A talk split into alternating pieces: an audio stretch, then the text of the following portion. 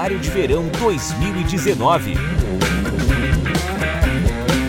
Luciano Subirá.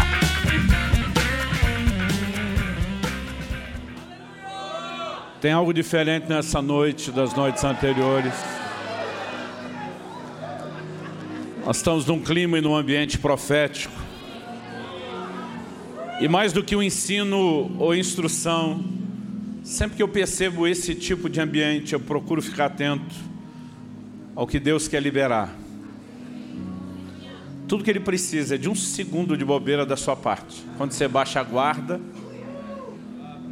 e seja achado vulnerável. Você está num ambiente onde o sobrenatural quer e vai se manifestar.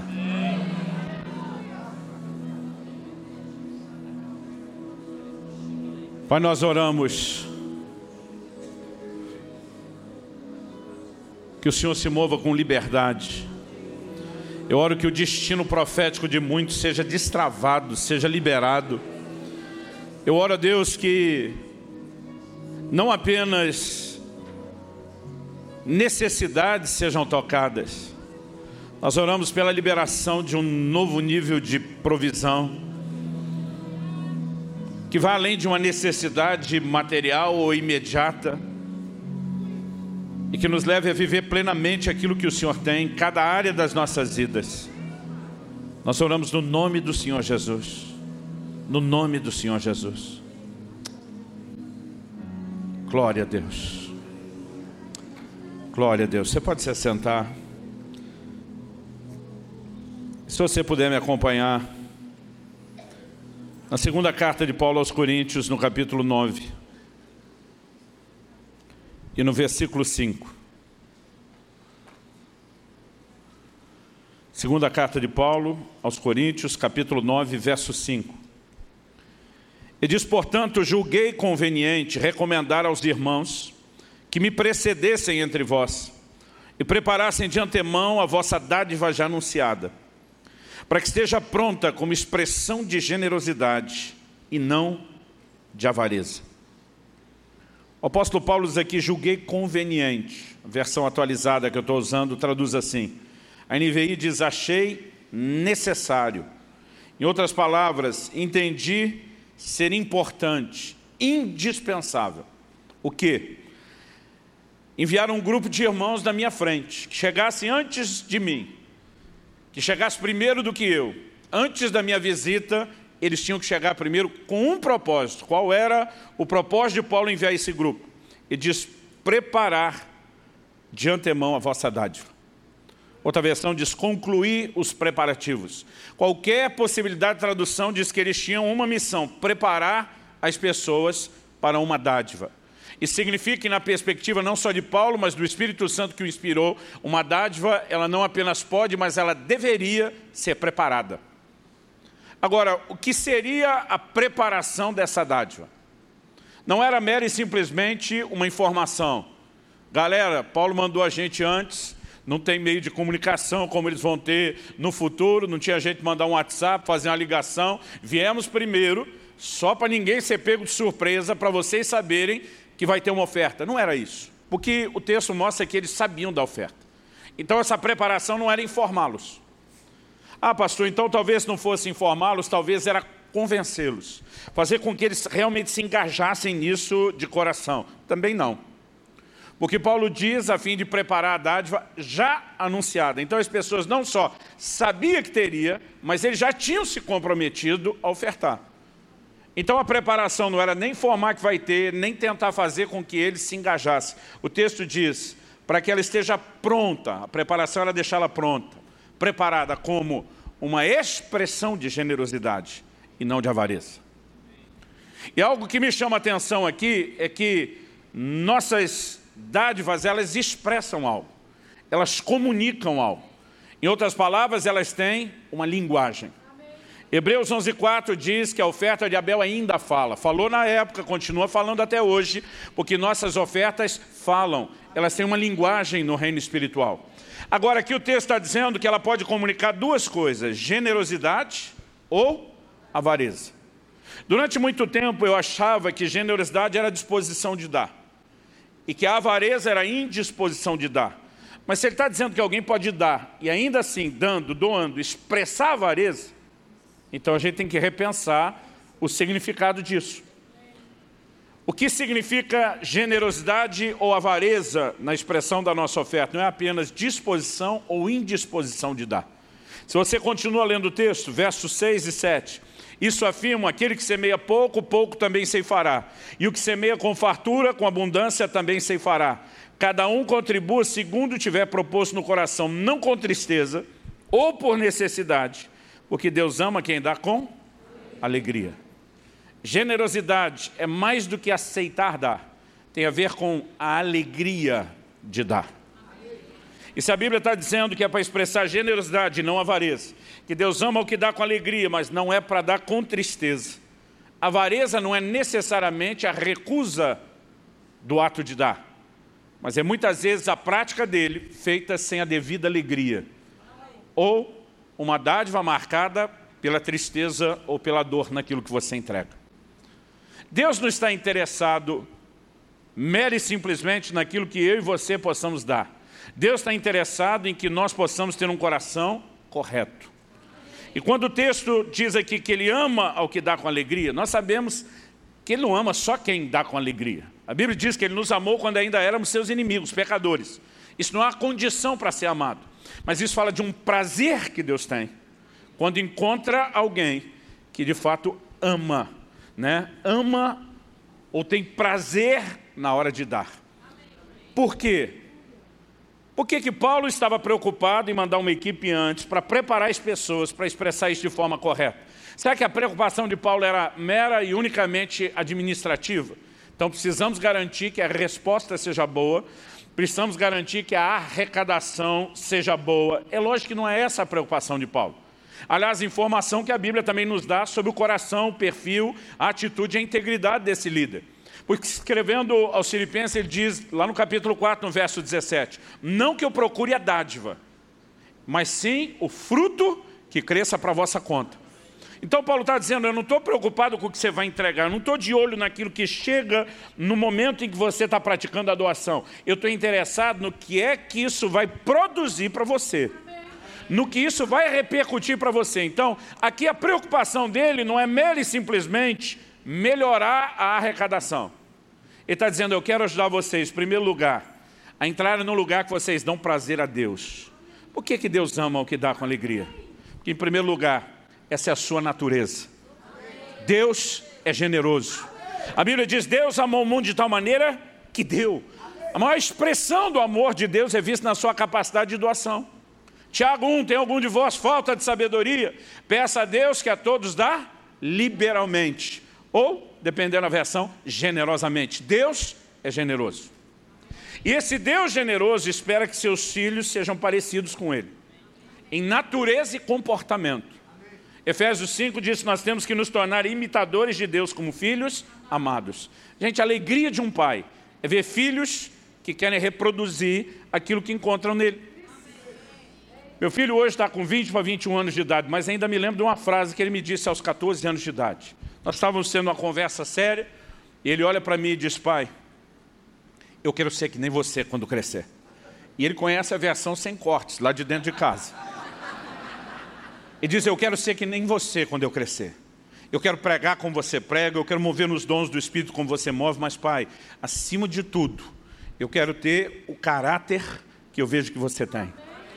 Tem gente que usa a frase, ganhei o dia. Aquela ocasião eu não ganhei o dia, eu ganhei o ano, eu ganhei a vida inteira ouvindo isso, alguém que me conhece com todas as minhas limitações, dizendo, eu quero ser que nem você, só eu e Deus sabemos a realização que eu tive naquele momento de dizer, eu tenho um filho que quer reproduzir o que ele vê em mim. Numa outra ocasião, minha filha, ela era mais nova, a gente tinha né, voltado é, é, de um casamento e ela começou a conversar sobre o assunto que era proibido para ela até então. Pô, papai, no dia do meu casamento, eu quero que você entre comigo na igreja vestida assim, assada. Ela tinha 9 ou 10 anos de idade. Eu lembro que eu falei, conversa é essa, minha filha? Você não tem idade para ficar falando de casamento, não? Né? Ela olhou para mim e falou, ih pai, você está por fora, já até sei o tipo de marido que eu quero. Quando ela falou isso, foi a mesma coisa que apertar um botão que ativa aquele vulcão, aquele modo ira, de um pai ciumento, Quando ela falou isso, minha esposa, a gente estava no carro, ela já percebeu minha reação. E ela sabendo que eu ia soltar os cachorros em cima da menina, que eu ia falar rápido e muito, ela já deu um sinal rápido para mim e fez assim, ó, tempo. E eu lembro que bem depressa ela mudou o sinal e fez assim, ouve primeiro, fala depois. E eu engoli aquilo tudo que eu estava para falar, tomei um fôlego, falei, que tipo de marido seria esse? Já esperando ficar com mais raiva. Ela olhou para mim e sorriu, falou, alguém que me trate que nem você trata a mamãe. Aí como é que eu vou falar mal de uma criatura dessa? Mas para não ficar por baixo, falei, difícil vai ser arrumar um desse, menina. Agora, por que, que esses dois momentos dos dois filhos são tão fortes na minha lembrança? De alguma forma, eles estavam dizendo, nós encontramos algo em você que queremos seja reproduzido na continuidade da nossa vida. Eu acredito que isso tem mais a ver com a nossa missão e o propósito de pai do que um mero orgulho em si. E sabe, o Deus que nos criou para ser parecidos com Ele, que espera que nós imitemos, Ele quer que eu e você possamos reproduzir sua natureza aqui na Terra. Ele quer que a gente possa expressar e revelar sua natureza na Terra. Isso já seria motivo suficiente para eu e você entendermos a importância de expressar generosidade.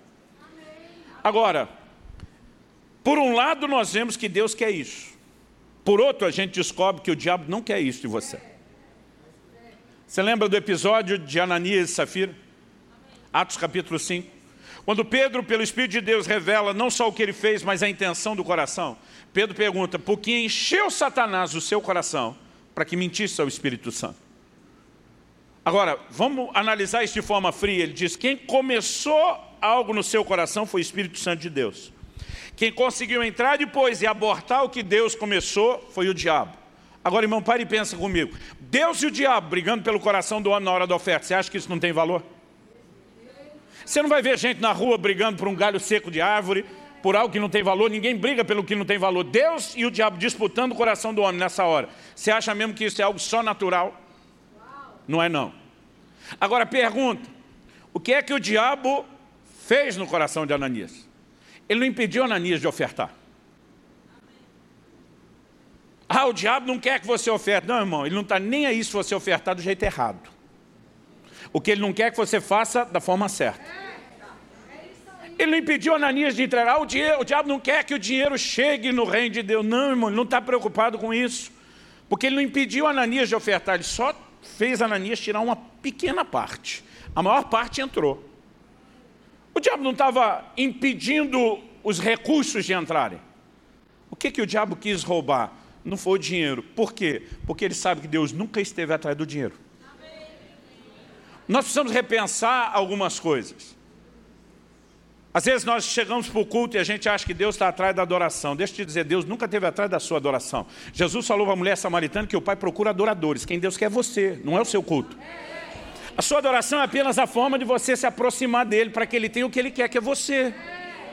Senão, o Senhor não teria censurado através de Isaías o povo, dizendo, esse povo me honra com os lábios, mas o coração está longe de mim. Se o que ele quisesse era adoração, ele já tinha, mas ele disse, vocês não estão me dando o que eu quero. Vocês me deram adoração, mas o coração de vocês, os adoradores, eu não tenho. Eu quero ter o adorador. E quando você olha para a oferta, não é diferente. Malaquias 1,9, com tais ofertas das vossas mãos, aceitaria ele a vossa pessoa, o que Deus aceita não é oferta, é o ofertante. Gênesis 4, a primeira menção de oferta na Bíblia. Deus se agradou de Abel, primeiro ofertante, e depois da sua oferta. Mas não se agradou de Caim e depois da sua oferta. Se o que Deus quisesse era oferta, qualquer oferta deveria deixá-lo feliz. Mas ele nunca quis oferta, ele quis o ofertante. Então ele diz para Caim, se procederes bem, não é certo que serás aceito? Então significa que a razão pela qual não foi aceito é porque procedeu mal. Agora, o que, que ele fez de mal? O errado não foi ofertar. A questão está como cada um fez. Enquanto Abel entregou das primícias, dos primeiros frutos do seu rebanho, isso tem uma mensagem. Ele antes de comer dos primeiros frutos, ele coloca Deus acima e diz, o Senhor primeiro, eu por último. O que, que ele está expressando? Tem uma linguagem dando honra a Deus. Agora, o que é Caim fez? A Bíblia diz que Caim, no fim de uns tempos, trouxe uma oferta ao Senhor. A palavra tempo é indefinida, então nós não sabemos se são dias, semanas ou meses. Mas enquanto um colocou Deus primeiro, ficou por último. O outro se colocou em primeiro e deixou Deus por último. Foi isso o que levou Jesus, naquela oferta da viúva pobre, a fazer o comentário. A Bíblia diz que os ricos traziam grandes quantias. E a viúva trouxe duas moedinhas que juntos davam um lepto, a, melhor, a menor moeda, é, um quadrante, perdão, a menor moeda do Império Romano. Aí Jesus diz, ela foi quem mais ofertou. Irmão, não tem explicação contábil para a declaração de Jesus. Porque no prisma da contabilidade, os outros deram mais. Mas quando Jesus está dizendo que essa mulher deu mais, ele não está falando de dinheiro. Ele está falando de quanto coração foi colocado naquilo. Ele diz, os ricos deram do que lhes sobrava. Irmão, deixa eu te dizer, Deus não está atrás da sua sobra. Porque sobra não reflete honra. Aliás, deixa eu falar algo profundo, que eu não sei se você parou para pensar nisso. Só consegue dar sobra quem ainda tem a façanha de fazer sobrar, o que ultimamente não é a maioria. Então tem gente que não está dando para Deus nem a sobra, porque não consegue nem fazer sobrar para dar para Deus. Então nesse caso Deus não está nem por último, Deus está fora. O que eu e você precisamos entender é que há uma declaração do coração. E é isso que Deus está atrás. Então Paulo diz, eu mandei gente preparar vocês, porque não é só para ofertar, é para expressar a coisa certa. Agora, expressar a generosidade, além de me fazer parecido com ele, além de atender a expectativa do coração dele, produz resultados que Deus quer que eu possa ter na minha vida. Há uns anos atrás, eu passei no final de um culto perto de dois irmãos, corredor da nossa igreja. E deu para perceber antes de chegar que eles estavam num embate teológico, numa disputa. E eu gosto de colher essas pérolas de sabedoria no meio do povo. A gente ouve cada uma, tem coisa que nos abençoe, tem coisa que faz a gente rir bastante, outros dá vontade de chorar. Mas eu passei e eu percebi que um estava advogando a bondade de Deus e o outro a severidade ou a austeridade de Deus. E quando eu estou passando, um deles me pega pelo braço e diz, pastor, ajuda nós aqui. Deus é bom ou é severo? Eu falei, eu tenho duas respostas. Falei, a primeira, ele não é um ou outro, ele é os dois. Romanos 11, 22 fala da bondade de Deus, da severidade de Deus. Não adianta você tentar dar a ele um adjetivo, um atributo só, quando a Bíblia deu os dois. Aí um deles olhou para mim e falou, mas se o senhor já respondeu as duas coisas na primeira resposta, o que é que sobrou para a segunda? Falei, a segunda é depende. Se ele é bom ou severo, depende de nós. Depende de você. A Bíblia diz, para com os que creram, ele manifestou bondade. Para com os que caíram, ele manifestou severidade. E significa o quê? Que o que você vai descobrir de Deus, a revelação que você vai ter dele, depende da sua atitude. Eu tive um pai só, não tive dois. Ultimamente isso já está virando testemunho.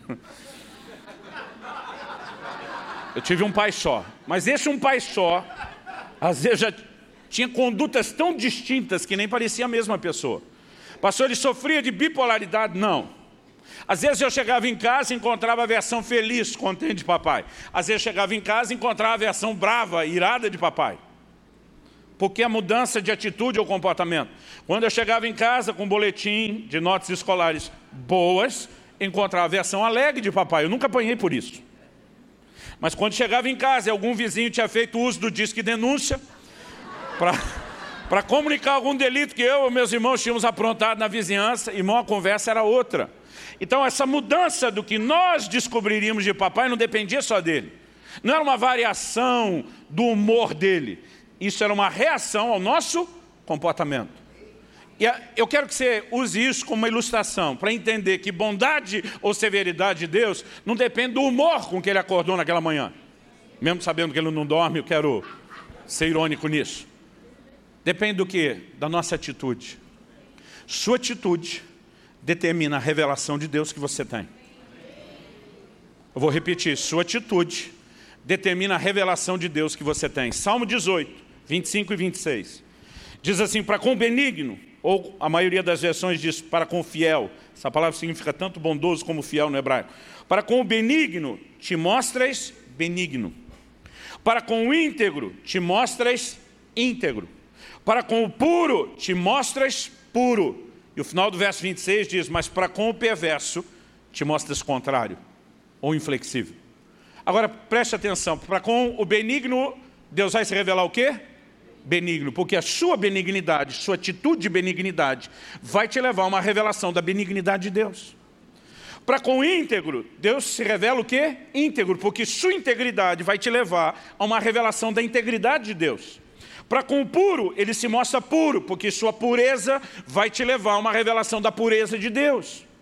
Agora preste atenção, o texto não diz que para com o benigno ele se mostra íntegro, nem para com o íntegro ele se mostra puro, nem para com o puro ele se mostra benigno.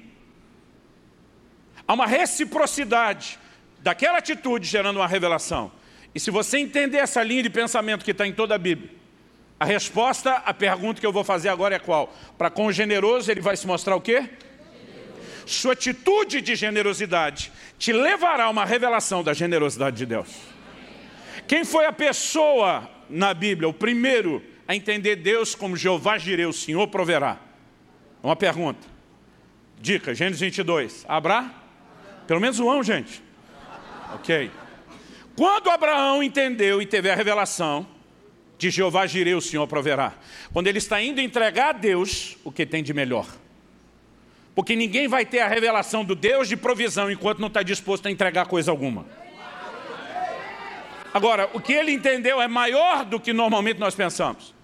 Porque nós somos parte de uma época onde a gente só usa o nome Jeová Jireh para falar de provisão material e financeira. Irmão, deixa eu te dizer, a provisão de Deus na sua vida, na sua casa, no seu ministério é mais do que finanças ele tem as ferramentas espirituais, ele tem proteção, ele tem liderança, ele tem bênção, ele tem pessoas para acrescentar a sua equipe. A provisão ela é sempre maior do que algo material e financeiro. Agora, vamos parar para pensar. Jesus em João 8,56, falando de Abraão, diz, ele viu o meu dia e se alegrou. Os judeus olham para ele e dizem, tu não tem 50 anos, vai dizer que você e, e, e Abraão trombaram por aí. Jesus está nem falando de encontro. Ele diz, Abraão viu o meu dia. Quando foi que Abraão viu o dia do Senhor? Eles já estão indo para o Monte Moriá. Enquanto estão caminhando, menino já adolescente, crescido, começa a olhar, observar as coisas, pensar. E ele faz a pergunta, papai, nós não estamos indo sacrificar? Vamos, meu filho. Ele diz, está faltando nada não. Como assim, meu filho? O senhor está levando fogo, a lenha, o cutelo. Mas papai, cadê o principal? Cadê o animal do sacrifício? Você se imagina parando um posto de gasolina, falando para o frentista, enche o tanque, mas você chegou a pé. Ele vai olhar para você com a cara assim de não estou entendendo. Mas está faltando nada não. Porque quem é que vai encher o tanque e não leva um carro, uma moto, alguma coisa? Aí diz, papai, não está faltando nada, o senhor não esqueceu o essencial. Aí Abraão diz para ele, Deus proverá para si o cordeiro, meu filho. Durante muito tempo achei que Abraão estava desconversando o menino. Até porque se eu sou um menino, e o velhinho me responde, o sacrifício é você, eu diria, me pega na corrida então. Eu não sei se me entregaria assim tão fácil. Afinal de contas, a fera de Abraão. Então eu achava que Abraão desconversou o menino para lá na frente ele descobre. Agora, Jesus lá na frente está dizendo: Abraão viu o meu dia. Está dizendo a resposta de Abraão era algo muito maior do que a questão de Isaac. E quando aparece aquele cordeiro enroscado nos arbustos, e ele o substitui e troca, nós compreendemos que Abraão não estava apenas declarando que Deus teria um substituto para Isaac não morrer. Ele estava proclamando uma mensagem profética que ecoaria através do século. Chegaria o dia onde cada um de nós escaparia da morte por conta de um cordeiro substituto. Então Abraão está falando profeticamente da vinda de Cristo. Agora, quase não tem profecia messiânica na Bíblia até então. Como que esse homem entendeu que Deus um dia iria dar o seu filho? No momento que ele se dispõe a dar os seus, o seu próprio filho, os seus olhos se abrem para entender que um dia Deus entregaria o próprio filho dele. Porque a sua atitude determina a revelação de Deus que você tem. E significa o que andar em generosidade, não apenas trará prazer ao coração de Deus, porque reproduzimos sua natureza, mas terá o poder de abrir os nossos olhos para viver a revelação da generosidade dele. Eu olho para muito crente que mal vive milagres de provisão e eu fico com dó. Eu não sei se porque eu cresci ouvindo histórias dos missionários que eram supridos de forma sobrenatural no campo, mas um dos milagres que eu mais amo e gosto de ver é provisão material e financeira. E sabe que ele não estou falando de luxo, não estou falando de riqueza, estou falando de ver o dedo de Deus. Então deixa eu te dar um exemplo de algo que me empolgou. Eu tenho um amigo, hoje ele é pastor de uma das nossas igrejas, mas um amigo de muito tempo, caminha junto. Ele foi missionário em Angola por oito anos, no auge da guerra civil com a UNITA. Ele lidou e passou por coisas que a maioria de nós não queria. foi trabalhar com refugiados de guerra. E, na maioria desses oito anos, ele estava em lugares onde não tinha água, não tinha energia, não tinha esgoto. Ele não foi buscar uma qualidade de vida melhor do que a que ele tinha. Ele parou de contar as crises de malária que ele teve na de número 40, para você ter uma ideia. Mas pensa num cara que vivia milagres de Deus. Ele falou, olha, um dia nós somos, juntamos três entidades. A, a, a ONU providenciou os caminhões, uma outra ONG providenciou comida e a agência missionária entrou com o que tinha, mão de obra. Que não tinha nem, nem comida, nem caminhão. Então nós somos não apenas para levar e distribuir o alimento, mas aproveitando aquilo como oportunidade de evangelismo. E diz, apesar de ser caminhões cheios, quando chegamos àquele lugar a comida não durou muito. A única coisa que durou mais era a farinha de milho que eles tinham, que chamavam lá de ufuba. Eu falei, Luciano, depois de uns dias comendo só farinha de milho, sem nenhum acompanhamento, sem nenhum tempero, eu falei, o intestino da gente já está tudo ressecando. Ele falou assim, chegou um dia que deu um desespero. E nós, três dos missionários, estávamos lá. Entramos numa cabana dessa de, de sapé, eu esqueci o nome que eles dão lá. E começamos a orar. Um começou meio tímido. E depois do tom da oração, os outros ficaram animados e empolgados. Ele começa assim, Senhor, nós somos gratos pelo FUBA. É melhor o FUBA do que nada, ele está nos sustentando aqui. Mas de repente esse cara se animou, falou, mas tem misericórdia de nós, manda uma carne. Quando o primeiro abriu a boca, os outros, amém, aleluia, glória a Deus, manda carne, carne. Parecia que estavam clamando por avivamento. E diz, enquanto nós orávamos, e diz, desceu do céu, o apelido dela de uma rola kamikaze. Desse, é maior do que a nossa rolinha, desceu. Ele falou, Luciano, aquele telhado de sapé entrelaçado, nem um pouco de água de chuva que cai passa. Ele falou, então não me pergunte como, mas aquela ave, ela atravessou o telhado e caiu no meio da roda de oração abobalhada. Acho que essa é a hora que um já passa a mão na panela, dá na cabeça da bicha, dando um glória a Deus junto. Mas um deles olhou bem e falou, mediu acho que o tamanho dela, olhou para os companheiros e falou, senhor, nós estamos em três, manda mais. Enquanto eles oravam, veio a segunda e veio a terceira. Eu um dia desse perguntei para ele, falei, e aí, vocês repartiram com mais alguém? Ele falou, pastor, nós fomos da seguinte filosofia. A gente estava em três orando, Deus mandou três, a gente pensou, essa é só para quem ora. Irmão, deixa eu te dizer, para as outras coisas existem Mastercard. Vê Deus mandar a ave enquanto você está orando não tem preço. Sabe, eu, eu quero ver uma geração que viva o dedo de Deus, a intervenção de Deus em cada área da sua vida. Agora, se andar em generosidade vai abrir os nossos olhos para ter a revelação da generosidade de Deus.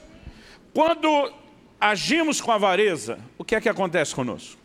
Porque o texto não diz que para com o perverso Deus se mostra perverso. Porque não há perversidade em Deus para ser revelado ao perverso.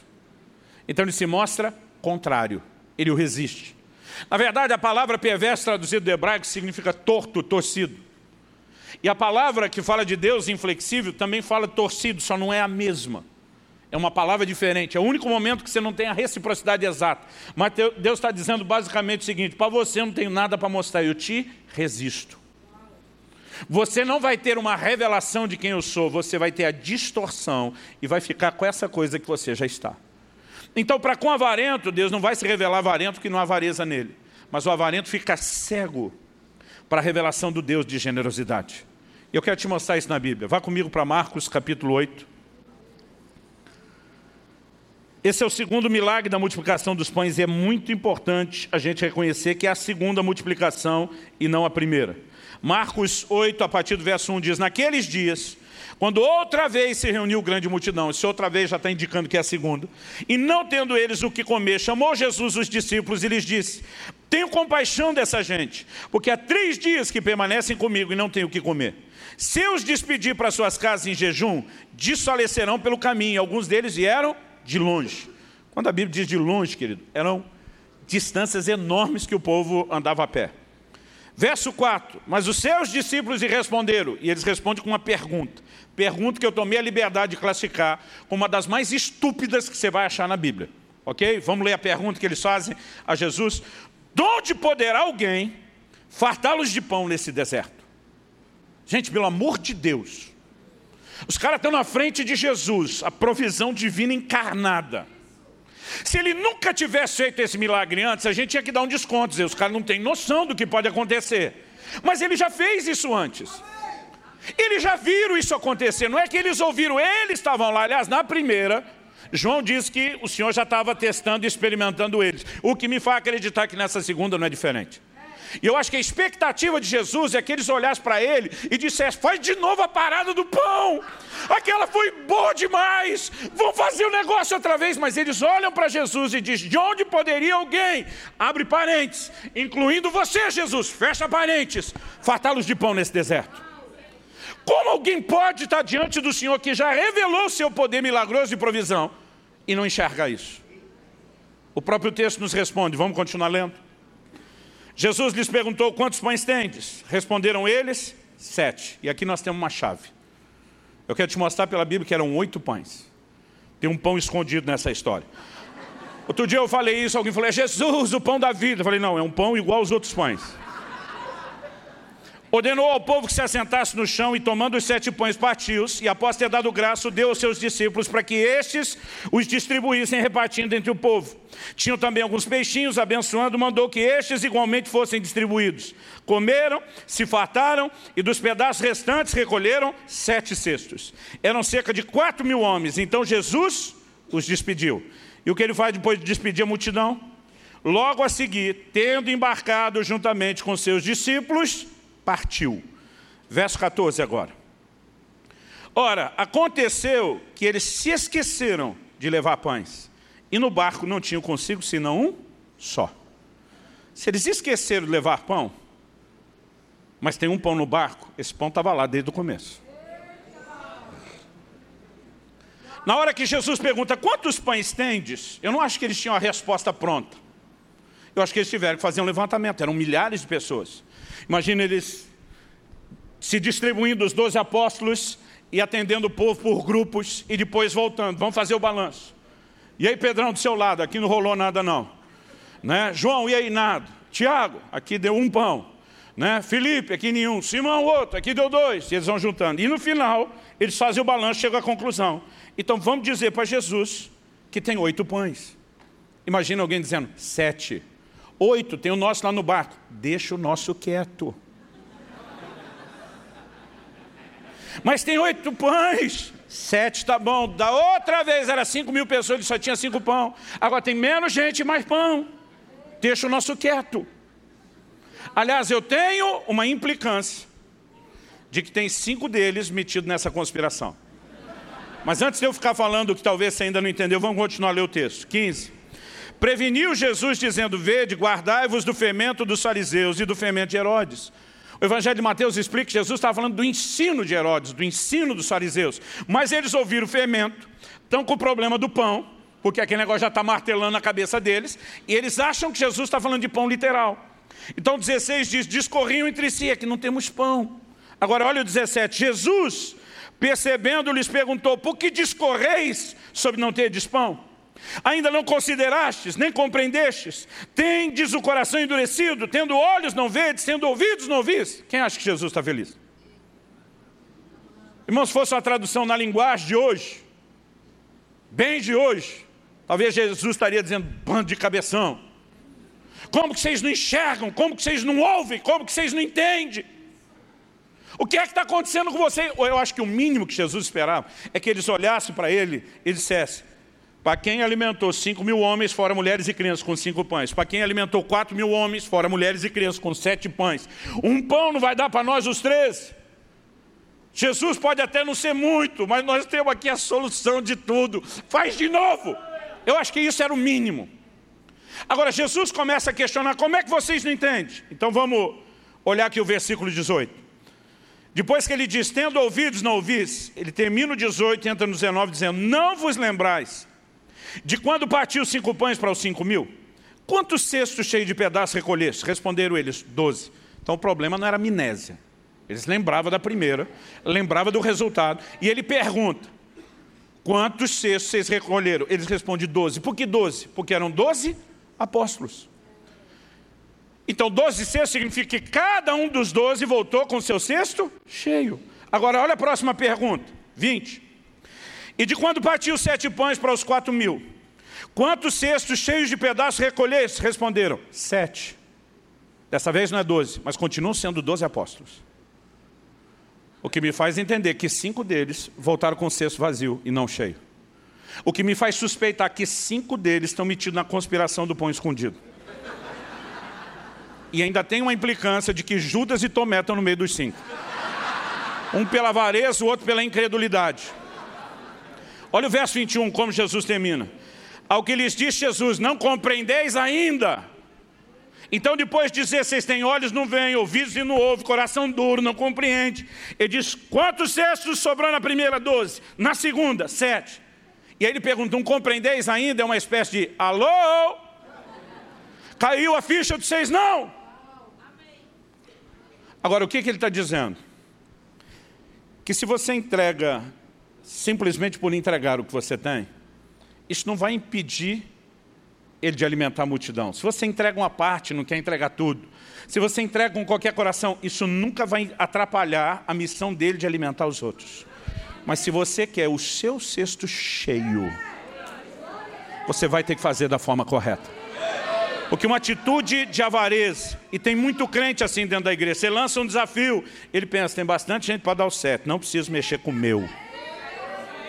Pobre coitado.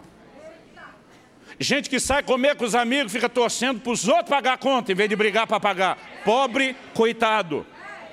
Porque generosidade, querido, não é o que você faz na igreja na hora do culto, é um estilo de vida. E não envolve só dinheiro. A gente tem que aprender a dar do nosso tempo. Eu cansei de ouvir dentro das igrejas, empresários, profissionais liberais, quando são convocados para trabalhar, dizem, não tem tempo. Um dia desse tive uma conversa séria com o nosso povo. Falei, ei, quando o traficante se converte, graças a Deus eles estão se convertendo. Vocês creem que eles são uma nova criatura? Todo mundo amém. Crê que as coisas velhas já passaram, tudo se fez novo? Eles amém. Falei, crê que não há mais condenação para eles porque estão em Cristo? Amém. Eu falei, mas vocês concordam que ele vai ter que mudar de ramo? Aí todo mundo deu um sonoro. Amém. Porque não faz sentido ele se declarar nova criatura e continuar se comportando como antes, em desobediência ao Senhor. Falei, quando as garotas de programa se convertem, graças a Deus estão convertendo. Vocês também creem que é nova criatura, sim. Que as coisas velhas já passaram, tudo se fez novo, amém. Que não há mais condenação, amém. Falei, mas também concorda que ela vai ter que mudar de prestação de serviço? E agora o amém foi mais sonoro do que o do traficante, amém. Eu falei, agora me ajuda a entender a lógica de vocês. Porque o ex-traficante e a ex-garoto de programa tem que ajustar a vida deles ao Evangelho e você não. Porque em nome da honestidade, integridade, santidade, eles não podem trabalhar com o que trabalhava antes, mas você pode encher o seu dia, sua semana, o seu mês de trabalho e ficar dizendo para Jesus que não tem tempo para cumprir a grande comissão, que não é a grande sugestão, é uma ordem, não é um pedido.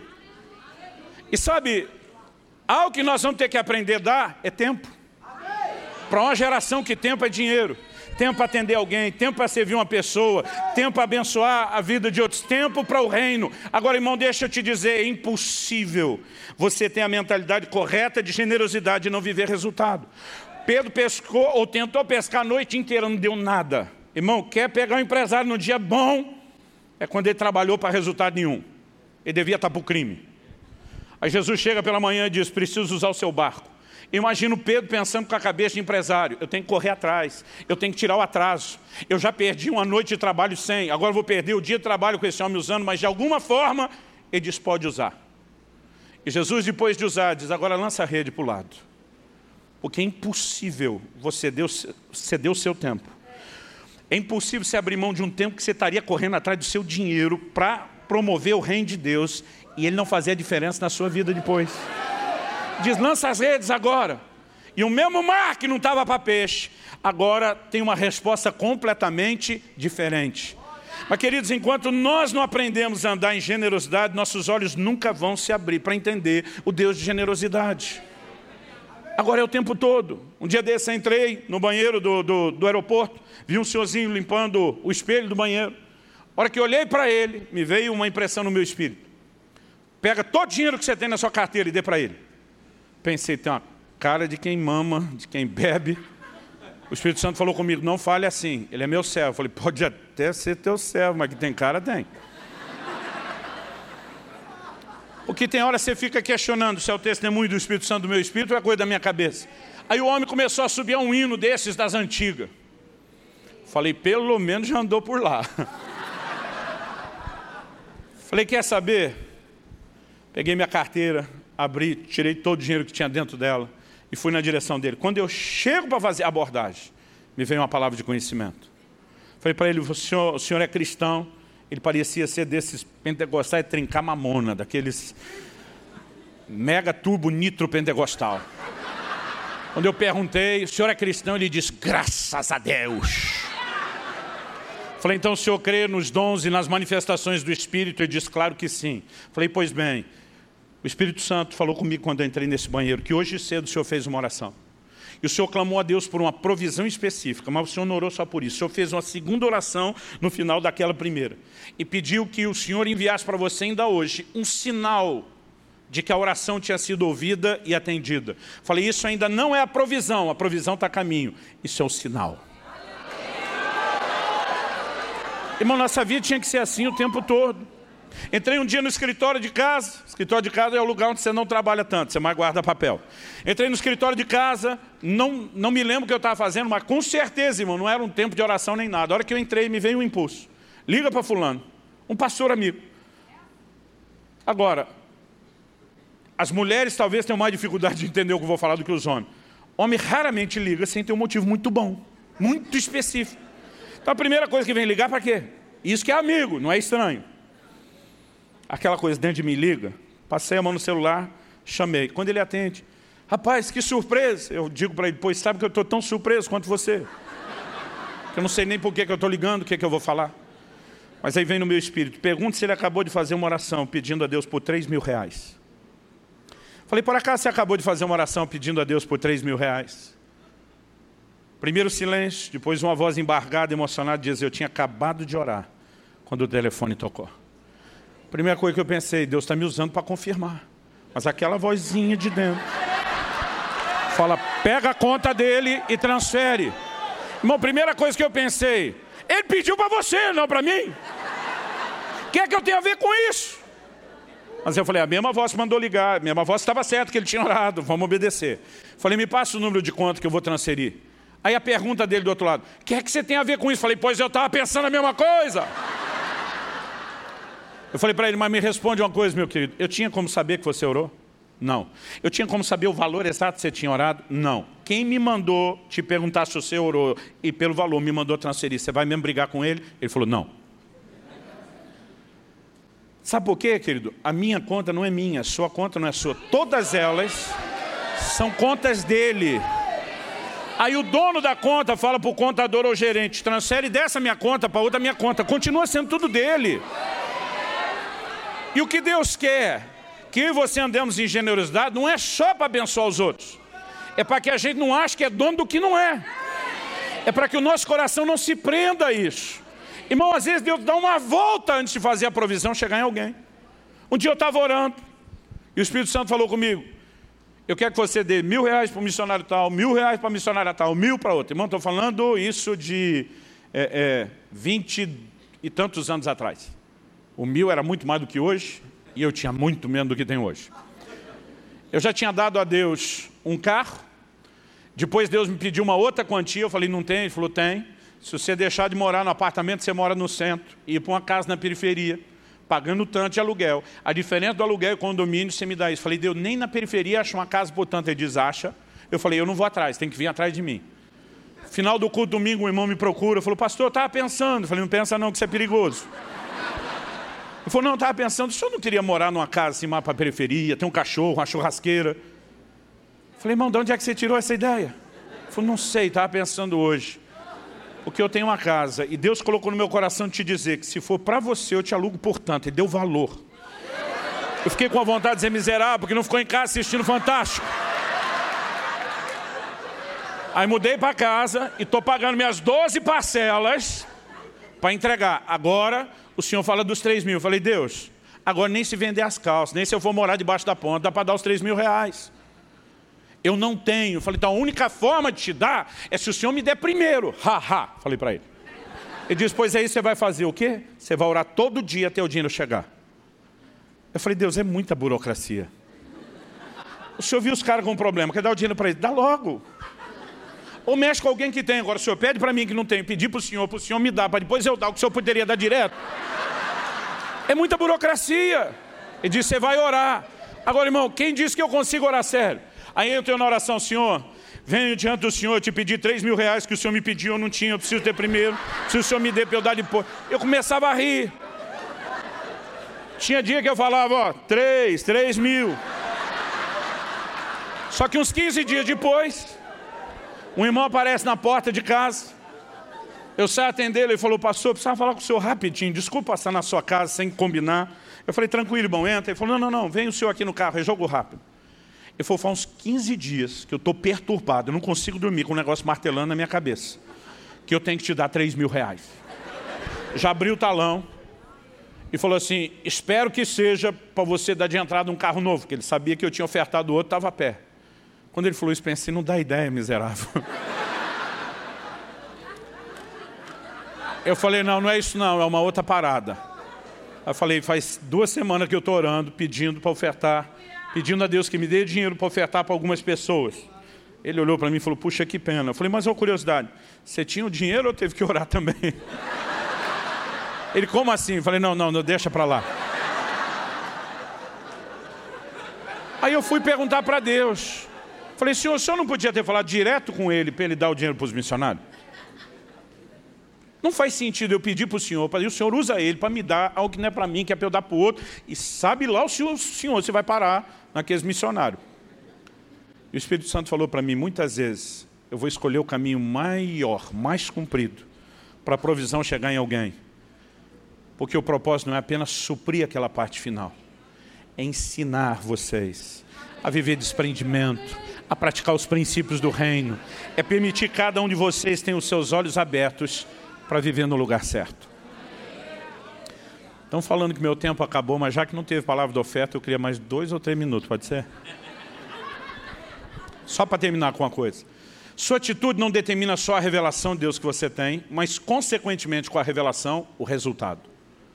Mas algo que eu e você precisamos entender. O conceito de prosperidade começou a ser resgatado e ensinado para uma igreja que não entendeu que o que Jesus pediu para um rico, ele não pediu para todo mundo. Vende tudo que tem e dá aos pobres.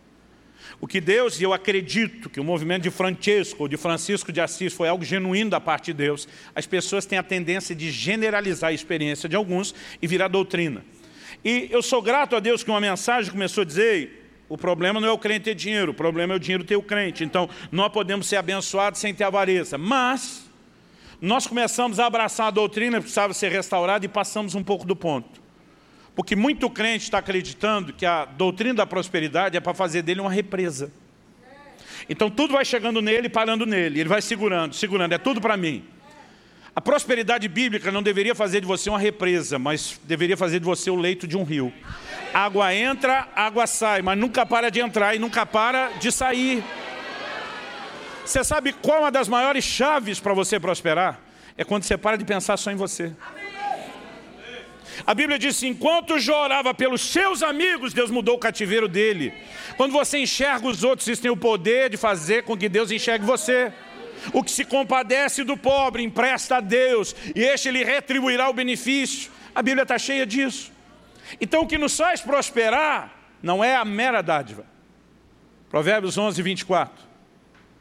Ele nos fala claramente que aquele que retém mais do que é justo, ele é em pura perda, mas aquele que dá com liberalidade, vai ver os seus bens multiplicar. O verso 25 diz, a alma generosa, essa prosperará. Quando Jesus diz, dá e ser-vos-á dado, não é só o ato de dar que gera a reciprocidade do dar, mas ele diz, dá e ser-vos-á dado, boa medida, recalcada, sacudida, transbordante, generosamente vos darão. Só tem retorno de generosidade onde houve generosidade antes. Tiago 4,2, nada tendes porque não pedis. A gente pensa, bom, então tudo que eu preciso para receber de Deus é pedir. Tiago 4,3 diz, pedis e não recebeis porque pedis mal. Qual a definição bíblica de pedir mal? Para esbanjardes em vossos próprios deleites. Tudo que você está pedindo a Deus com intenção de parar só em você, é uma oração candidata a ser ignorada e desprezada. Mas quando a gente entende que Deus não apenas quer nos dar, mas nos usar. Deus disse duas coisas para Abraão, eu te abençoarei. Vamos ficar em pé para parecer que está acabando? Pode ficar em pé mesmo. Deus disse duas coisas a Abraão, eu te abençoarei. Mas ele também diz, e farei de ti uma bênção. Irmão, melhor do que ser abençoado é quando você vira bênção. Melhor do que ser suprido é quando você vira supridor. Melhor do que ser provido é quando você se transforma em provedor. Então qual é o propósito da, da multiplicação, da, da provisão?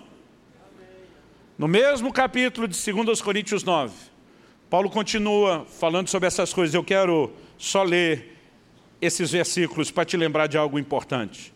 Então nós vamos terminar. E além de terminar, nós vamos ofertar ao Senhor. Eu creio que essa não é uma noite comum. E eu creio que essa não é uma noite de ofertar de forma comum. Mas eu quero que você seja sensível ao Espírito Santo, porque talvez o que ele está falando com você não diz respeito à oferta que você vai fazer aqui. Talvez ele vai colocar na sua mente alguém que esteja passando uma necessidade. Talvez ele vai te fazer lembrar de alguma pessoa que te deve, talvez não tenha condições de pagar. Eu não quero ficar dando hipóteses demais, porque eu quero é que você ouça ele, não um exemplo que eu estou dando. Pode ser que ele te coloque no coração um missionário. Pode ser que ele coloque no seu coração alguém que não precisa do que você vai dar. E algo que eu tenho aprendido que honra não é para quem precisa, honra é para quem merece. A gente não honra pai e mãe só se eles estiverem em necessidade. A gente honra porque eles são dignos disso. E às vezes Deus mandou dar alguma coisa para pessoas que tinham muito mais do que eu, não precisava. Para mim seria um sacrifício, para elas não faria muita diferença. Mas honra não é só para quem precisa, é para quem merece. O que quer que seja que Deus te dirija, eu quero que você leve isso em consideração. Mas em 2 Coríntios 9, 8, ele diz, Deus pode fazer-vos abundar em toda graça, a fim de que tendo sempre, diga comigo, tendo sempre. Irmão, não é de vez em quando.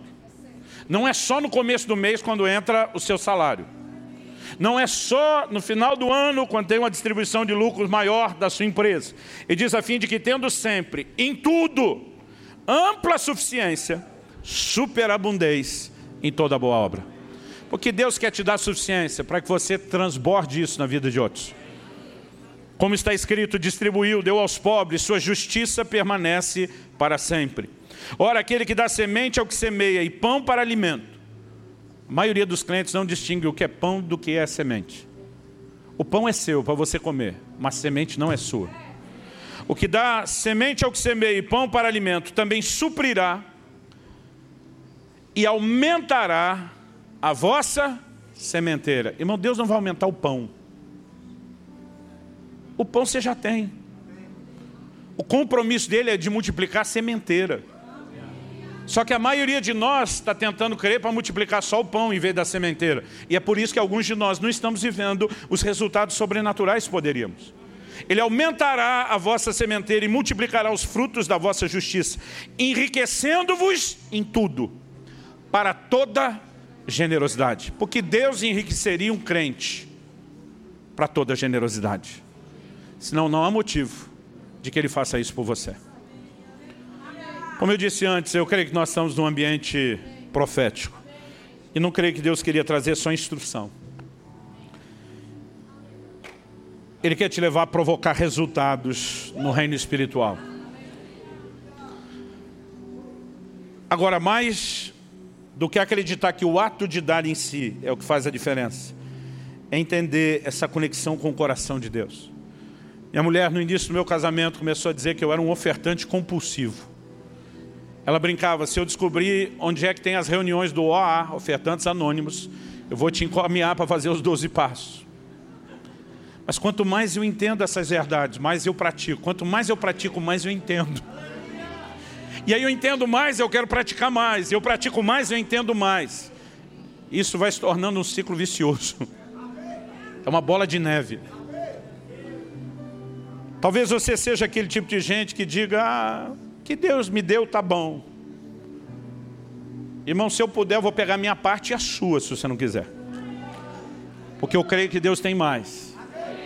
Mas eu entendi por que, que Ele tem mais. Eu defini meu nível de contentamento. Outro dia alguém falou para mim, pastor, o que o senhor faria se alguém te desse uma BMW zerinha do último tipo? Falei, primeiro, ia dar um rolê e tirar umas fotos que ninguém é de ferro. Mas no segundo dia eu botava a venda. Falou, se eu acho que um crente não pode ter, eu falei, não é que eu acho que um crente não pode ter. Eu não quero ter. Eu preferia que ela transformasse num monte de um no milho, de golzinho mil, e eu desse para um monte de pastor que está a pé. É minha escolha. Se você quer ter a sua, é sua escolha, é seu direito. Mas não se oponha a eu fazer a minha escolha de querer abençoar mais. Mas quanto mais eu me posiciono diante de Deus, dizendo, Senhor, eu não quero aumentar meu pão, mas eu faço questão de aumentar a sementeira. Mais milagre eu tenho vivido da parte de Deus. Eu nunca sonhei na minha vida estar tá vivendo o que eu tenho vivido. Nós acabamos de reformar um prédio que a nossa igreja entrou. Foram milhões. Não tem um empresário da nossa igreja, até agora, que botou mais dinheiro naquele prédio do que eu. Não tem nenhum. O segundo, que está na minha cola, faltando pouco para encostar, é o outro pastor, meu braço direito. É um discípulo que entendeu as mesmas verdades. E a gente durante esse tempo tem orado e tem dito, Senhor, nos dê ideias, nos dê forma de ganhar dinheiro. Nós não queremos que venha só das pessoas. Nós não queremos que seja só alguém nos doando para a gente doar. Nos dê formas, abra portas, faça milagres.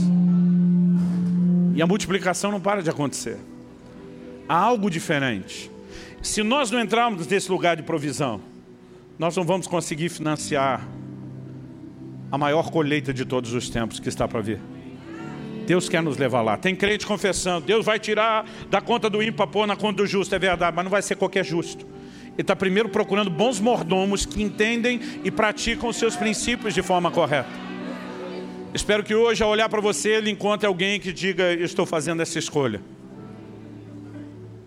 Eu gostaria de te encorajar, eu sinto isso no meu espírito. Deus quer que a gente oferte de forma diferente. Pode ser que não tenha nenhuma necessidade aparente. Mas nós não vamos fazer isso por causa de outros. Nós vamos fazer isso em primeiro lugar por causa de nós. Senhor, queremos ter o seu coração. Agora, pode ser que Deus te dê um direcionamento. Se Ele der, ouça. E meu irmão, não me diga que você não tem nada para dar. Que tem gente que no momento está sem dinheiro. Mas você deve ter um vídeo de perfume pela metade. Você deve ter um, um relógio. As irmãs devem ter um monte de bolsa. É difícil uma irmã, por mais simples que seja, não ter mais de uma bolsa. A gente tem coisas para compartilhar. E o ato de dar envolve tudo. Uma ou duas vezes por ano, desde o início da nossa igreja, a gente tem um culto que a gente chama o culto do dar. Todo mundo tem que trazer alguma coisa para dar para alguém. Não é para Deus, é para dar uns para os outros. Sabendo que também estamos fazendo para Ele. Ore ao Senhor a respeito do que Ele quer que você faça. Se você não entender isso com clareza, continue orando mesmo depois da oferta e depois do culto até que você entenda. Mas há uma atitude a ser tomada hoje que eu tenho certeza será profética. Com esse coração, com essa atitude, com essa fé e correspondência, além de orar, eu quero que você possa obedecer ao Senhor e ofertar. não sei como isso vai ser feito. Tem que sentar de novo? Então é melhor vocês sentarem. Os diáconos distribuam os envelopes. Quem quer o envelope, levante a mão.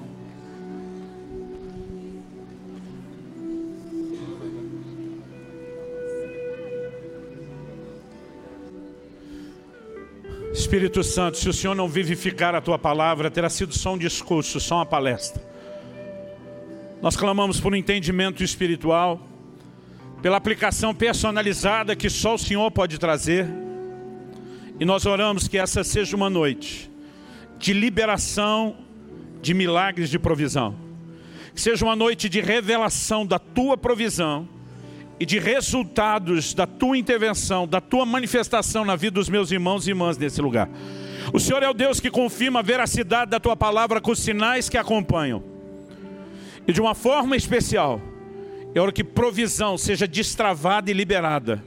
Em nome do Senhor Jesus. E para a glória de Deus. Em nome de Jesus.